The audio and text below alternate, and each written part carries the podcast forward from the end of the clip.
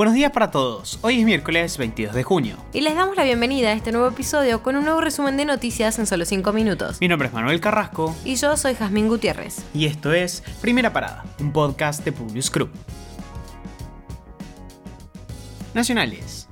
El presidente Alberto Fernández brindó un fuerte respaldo público a los movimientos sociales luego de las críticas efectuadas por su vice, Cristina Kirchner, con quien mantiene un enfrentamiento político en un acto que compartió con el Nobel Adolfo Pérez Esquivel en el lanzamiento del Foro Mundial de Derechos Humanos, el jefe de Estado destacó especialmente el rol de las organizaciones sociales durante la pandemia para sostener a los sectores más vulnerables. Yo les quiero agradecer a las organizaciones sociales que estuvieron al lado nuestro, ayudándonos a contener definitivamente a esos sectores más vulnerables, llevando mi solidaridad a donde la solidaridad no existía, llevando compromiso a donde el compromiso no existía, dijo.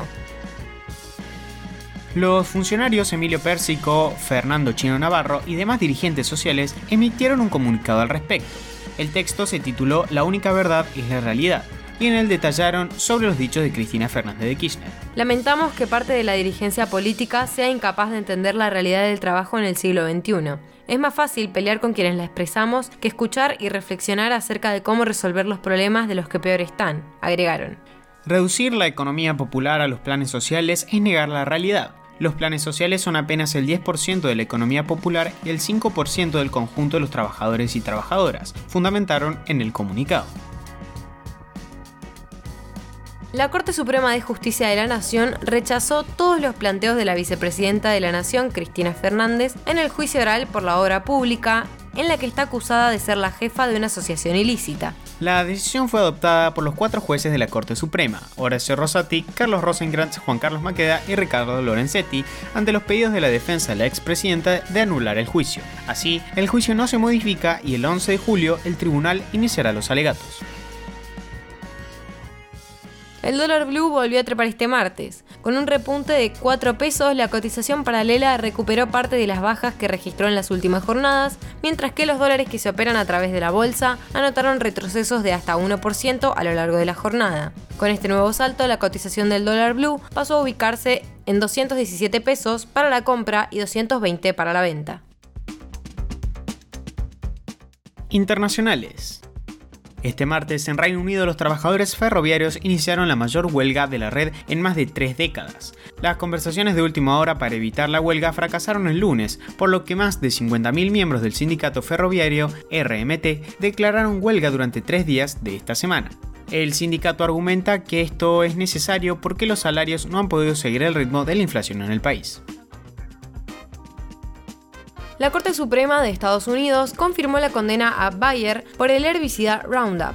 La empresa quiso desestimar las demandas de los clientes que sostienen que este producto provoca cáncer, pero el máximo tribunal norteamericano rechazó la apelación.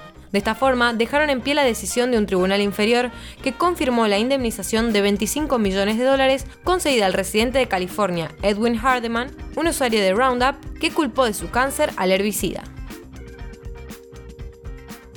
La hija transgénero de Elon Musk ha presentado una solicitud para cambiar su nombre de acuerdo a su nueva identidad de género, como también busca cambiar su apellido porque ya no desea estar relacionada con su padre biológico de ninguna manera.